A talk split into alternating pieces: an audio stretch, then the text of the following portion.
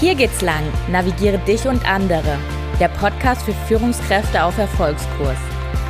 In diesem Podcast geht es darum, wie Führung in der Praxis oft aussieht, wie du dich erfolgreich selbst führst und vor allem, wie du dich zu einer großartigen Führungskraft für deine Mitarbeiter und Mitarbeiterinnen entwickelst. Mein Name ist Jasmin Wild und ich finde es mega schön, dass du heute hier bist. Hallo und schön, dass du wieder eingeschalten hast. Heute widmen wir uns dem Thema Tod und Sterben in Arbeitskontexten. Wenn diese Themen gerade schwierig für dich sind oder du dich damit nicht auseinandersetzen möchtest, dann überspringe diese Folge doch lieber. Ich freue mich, wenn du bei der nächsten Episode wieder einschaltest. Heute gibt's was ganz Besonderes für dich, ein Interview mit Anselm Grün. Anselm Grün ist ein Benediktinerpater aus Münster-Schwarzach in der Nähe von Würzburg.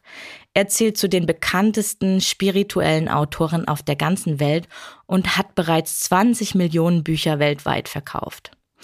Außerdem ist Pater Anselm einer der bekanntesten Führungs- und Managementtrainer Deutschlands. Die Fragen des Interviews sind tatsächlich durch euch nach einem Social-Media-Aufruf entstanden. Vielen Dank hierfür. All eure eingegangenen Fragen habe ich Anseln direkt gestellt, somit bin ich in diesem Fall euer Sprachrohr in dieser Episode. Wir haben über ganz unterschiedliche Aspekte gesprochen. Zum einen darüber, wie ich als Führungskraft meinem Team mitteilen kann, wenn ein Teammitglied verstorben ist. Oder auch, welche Rituale gibt es im Trauerkontext. Aber auch die Frage, wie du als Führungskraft mit Suizid in deinem Team umgehen kannst. Ich wünsche dir mit diesem Interview ganz, ganz viele wertvolle Erkenntnisse für dich. Hallo und herzlich willkommen, lieber Pater Anselm Grün. Ich freue mich riesig, dass ich heute hier bei Ihnen im Kloster Münster-Schwarzach sein darf. Besonders auch, weil es schon mein zweites Podcast-Interview hier ist. Vor zwei bis drei Jahren war ich bei einer Lesung bei Bodo Jansen und zu dieser Zeit gab es meinen Podcast noch gar nicht und ich bin dann nach der Lesung zu Bodo gegangen und habe gefragt, hey, hättest du Lust, in meinen Podcast zu kommen? Und er hat gesagt, ja, obwohl es den damals noch gar nicht gibt. Und ich war dann da draußen auf dem Parkplatz und habe mich so gefreut. Und einige Monate später hat er dann hier ein Führungsseminar gegeben. Und da hatten sie auch Impulse gegeben. Und damals habe ich mich aber noch nicht getraut, sie zu fragen. Deswegen freue ich mich, dass Sie heute hier sind. Herzlich willkommen. Vor allem bin ich gespannt auf Ihre Impulse rund um das Thema Umgang mit Tod und Sterben auf der Arbeit. Das Thema Tod hat mich dieses Jahr selber getroffen. Ähm, mein Vater ist im März gestorben mit 81 Jahren und wir hatten ein sehr, sehr gutes Verhältnis. Und im selben Zeitraum, auch im März, bin ich Mutter geworden.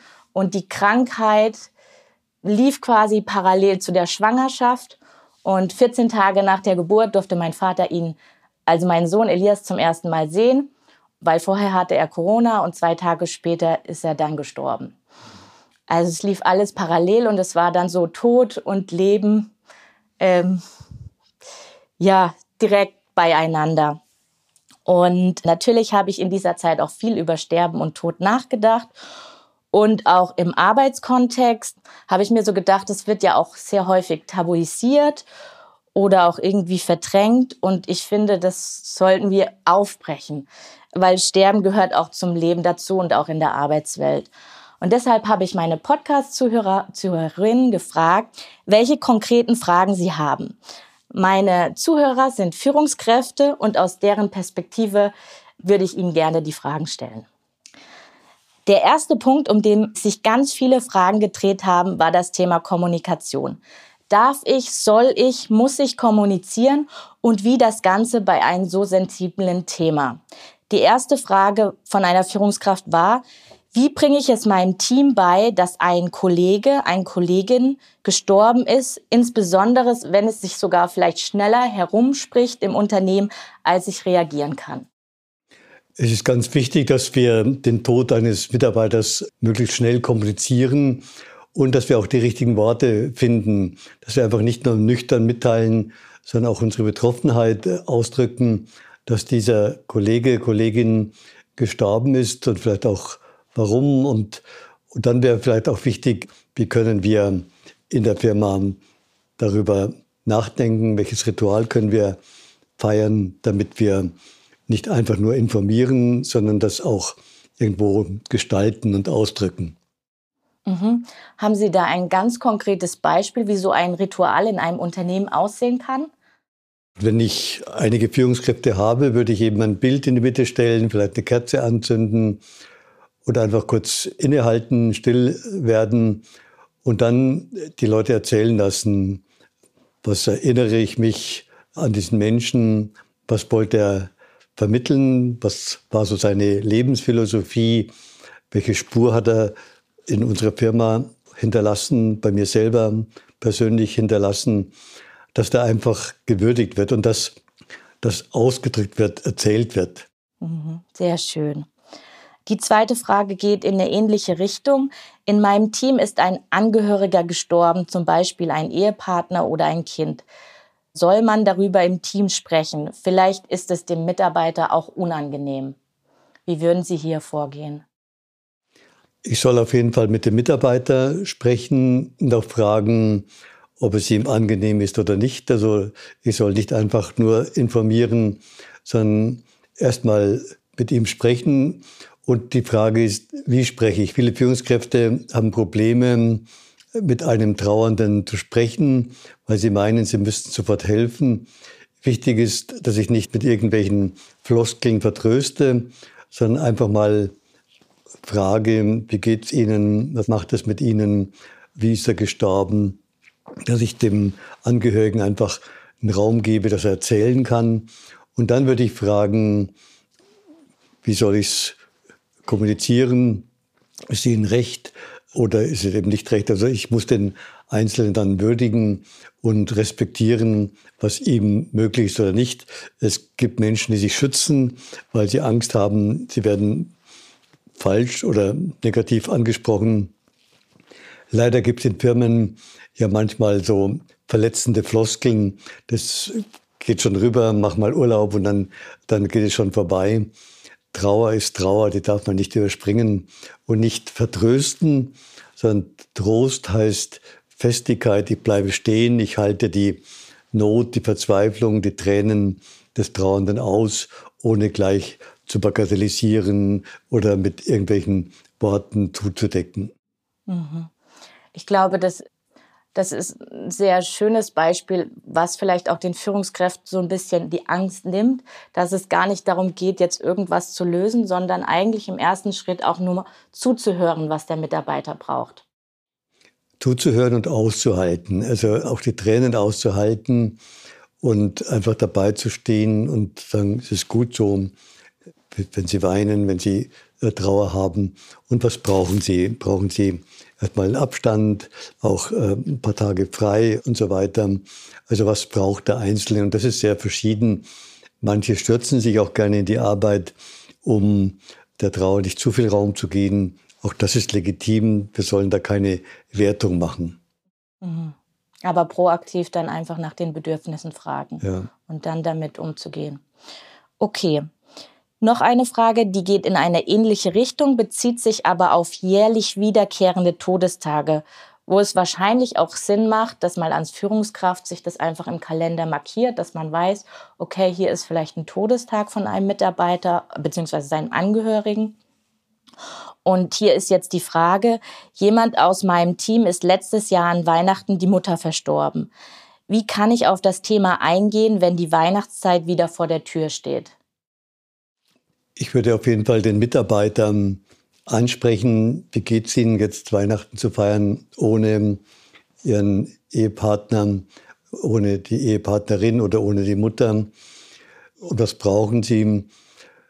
Vielleicht ist es auch hilfreich in der Weihnachtsfeier, wenn man im Team eine feiert, das anzusprechen, eine Kerze aufzustellen und sagen, das steht für die Mutter. Wir denken kurz in der Stille danach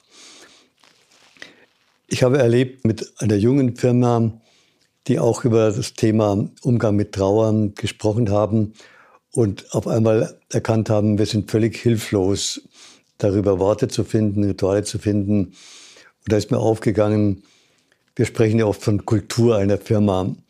Und zur Kultur einer Firma gehört auch ganz wesentlich, wie gehen wir mit Tod und Trauer um. Eine Firma hat keine Kultur, wenn sie das überspringt. Ja, das passt jetzt vielleicht auch zu meinem konkreten Beispiel aus der Vergangenheit, wo ich bei einem Kunden erlebt habe, dass unterschiedliche Erwartungen aufeinander prallen. Ein Mitarbeitender ist gestorben, die Geschäftsleitung hat einen Blumenkranz und eine Traueranzeige vorbereitet und ein Teil der Belegschaft ist zur privaten Trauerfeier gefahren, die auch mehrere hundert Kilometer entfernt war. Die Geschäftsleitung ist nicht zur Beerdigung gefahren. Dementsprechend waren die Mitarbeiter, die zur Trauerfeier gefahren sind, sehr enttäuscht über ihre Geschäftsleitung. Was würden Sie in so einem Fall empfehlen, damit solche unterschiedlichen Erwartungshaltungen erst gar nicht entstehen? Vielleicht auch wieder das Thema Rituale, Prozesse, Verantwortlichkeiten. Also welche braucht es da in einem Unternehmen für eine Trauerkultur? Wenn die Mitarbeiter das Bedürfnis haben, zur Trauerfeier hinzufahren, würde ich das natürlich mit der Geschäftsleitung absprechen, dass auf jeden Fall jemand von der Geschäftsleitung auch am Grab ist und den Verstorbenen würdigt, vor allem wenn er eine wichtige Rolle gespielt hat. Dann genügt es nicht, wenn nur Mitarbeiter zur Beerdigung gehen, sondern auch da ist die Frage, wie gestalten wir als Firma diese Beerdigung, welchen Beitrag leisten wir oder einfach nur etwas Geld zu stiften und einen Grant zu kaufen, das ist einfach zu wenig. Vielleicht ist auch eine Ansprache wichtig oder einfach der Ausdruck der Betroffenheit wichtig. Mir hat eine Frau erzählt, eine Führungskraft, sie kam mit einer Mitarbeiterin überhaupt nicht klar und alle Führungsseminare haben nicht geholfen.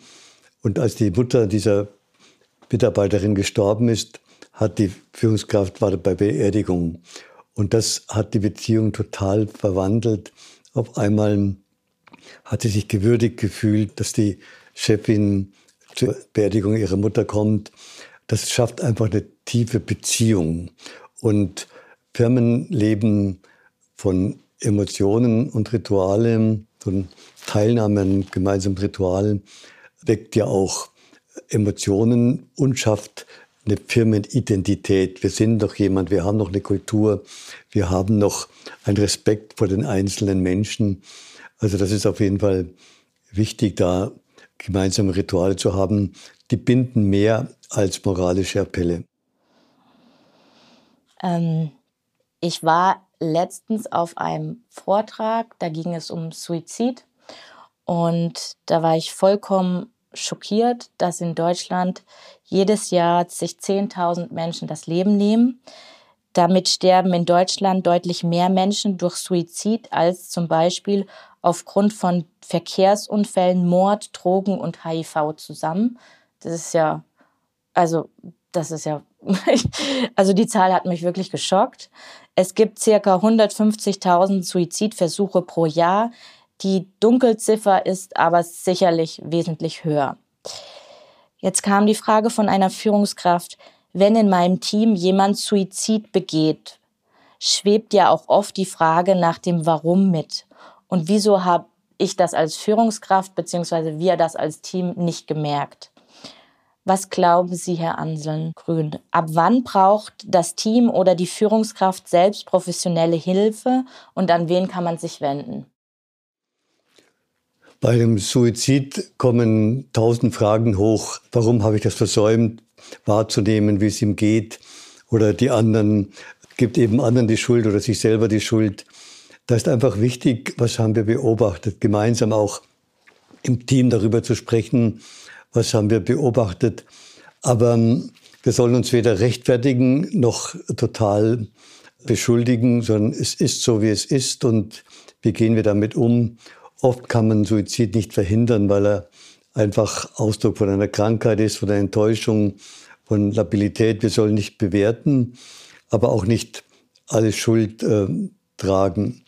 Natürlich, ich habe in einer Firma erlebt, wo jemand Suizid begangen hat, weil er schlecht behandelt worden ist von der Geschäftsleitung. Und die Geschäftsleitung hat überhaupt nicht reagiert, hat das nicht zur Sprache gebracht. Da sind ganz viele ausgetreten aus der Firma, weil die gesagt haben, eine Firma, die den Suizid eines Mitarbeiters nicht ernst nimmt und einfach tut, es ist nur sein Problem. Das ist keine Kultur. In dieser Firma möchte ich nicht mehr arbeiten.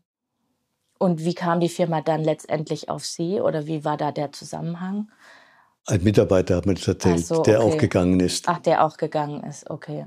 Hm. Weil, weil der Chef auch gar, kein, gar keine Einsicht hatte, ja. hat es nur auf ihn geschoben und jede Einsicht. Natürlich die Frage, wie sollten wir darauf reagieren? Beachten wir etwas nicht, Bedürfnisse von Mitarbeitern? Also diese Frage sollte man sich schon stellen, aber nicht ständig die Schuldfrage, was haben wir versäumt, sondern was können wir daraus lernen. Ne? Mhm. Und Suizid ist häufig, ich habe neulich aus einem Kurs für verwaiste Eltern gehalten, da war die Hälfte aller Tode von Kindern war Suizid. Also, und das ist nicht einfach, damit umzugehen. Mhm. Aber wichtig ist auch nicht zu werten, dann trotzdem auch diesen Mitarbeiter zu würdigen, weil manche schieben ihm dann gerade die Schuld zu, sondern das sind ja oft sehr sensible Menschen, dann zu überlegen, wollte er leben und konnte nicht leben, weil er halt durch seine Struktur daran gehindert worden ist.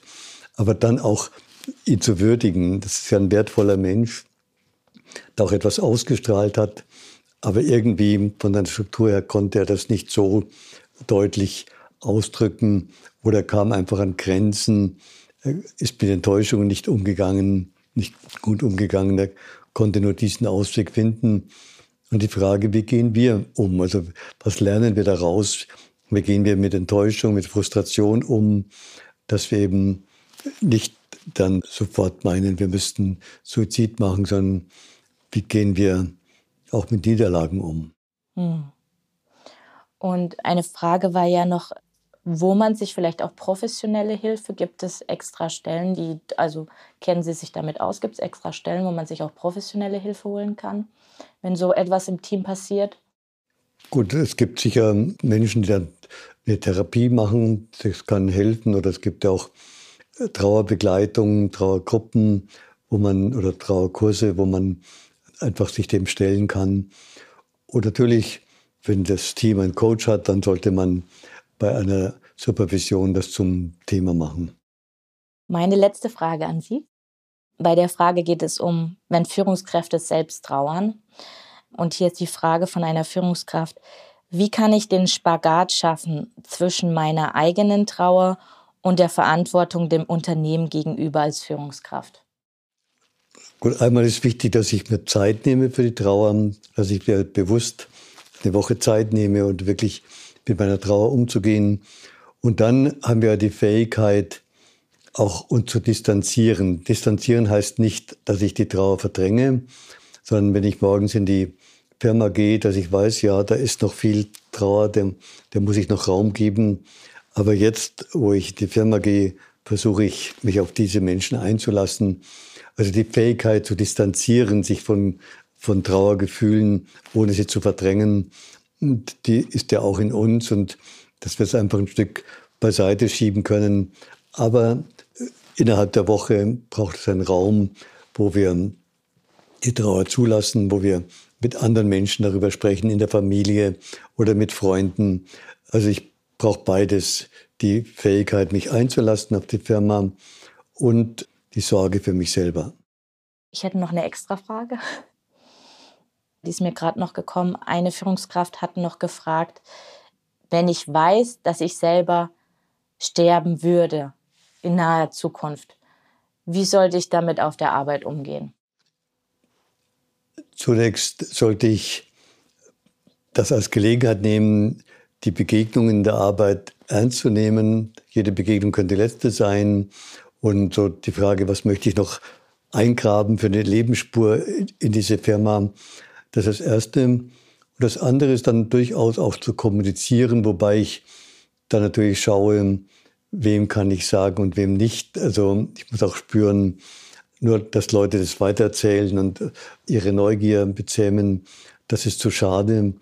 Aber denen, die ich vertraue, ist es wichtig, das zu sagen, dass sie mich auch stützen. Und es macht sie auch betroffen und es wird sie auch einladen, achtsamer miteinander umzugehen in einer Firma. Wenn die wissen, einer aus uns wird bald sterben, wie gehen wir miteinander um? Das könnte ein Impuls sein für eine ja, Vermenschlichung auch der Kultur. Vielen Dank, lieber Pater Anselm Grün. Bitte. Ich hoffe, du konntest genauso viel Neues und Wertvolles aus dem Interview mitnehmen wie ich. Und wenn du auch in Zukunft keine Episode mehr verpassen möchtest, dann abonniere doch gerne meinen Podcast. Eine Aussage, worüber ich noch viel und lange nachgedacht habe, war darüber, wenn ein Unternehmen keine Trauerkultur hat, dann hat sie gar keine Kultur. Eine Verbindung zwischen Tod und Sterben und Unternehmenskultur zu setzen, war für mich ja so eine ganz neue Erkenntnis und dennoch hat sie sich so ganz richtig angefühlt. Schwer berührt hat mich auch die Geschichte von der Führungskraft, die nicht mit ihrer Mitarbeiterin klargekommen ist, trotz unzähliger Führungsseminare. Und dann ist die Mutter der Mitarbeiterin gestorben und die Führungskraft ist auf die Beerdigung gegangen. Und seitdem hat sich die Beziehungsebene zwischen den beiden zum Positiven entwickelt. Sie wurde in dem Moment also als Mensch wahrgenommen und dadurch konnten die beiden auf einmal, ja, zum ersten Mal in Verbindung gehen. Als ganz konkretes Ritual habe ich die Kerze für mich mitgenommen, die ganz bewusst für den Verstorbenen aufgestellt werden kann, wo man dann im Team gemeinsam in die Stille geht und sich danach austauscht, welche Lebensspur wollte der oder die Mitarbeiterin denn im Unternehmen hinterlassen. Das finde ich ein sehr, sehr schönes, ja, würdigendes Ritual dem Verstorbenen gegenüber. Wir hören uns wieder in zwei Wochen. Alles Liebe, deine Jasmin.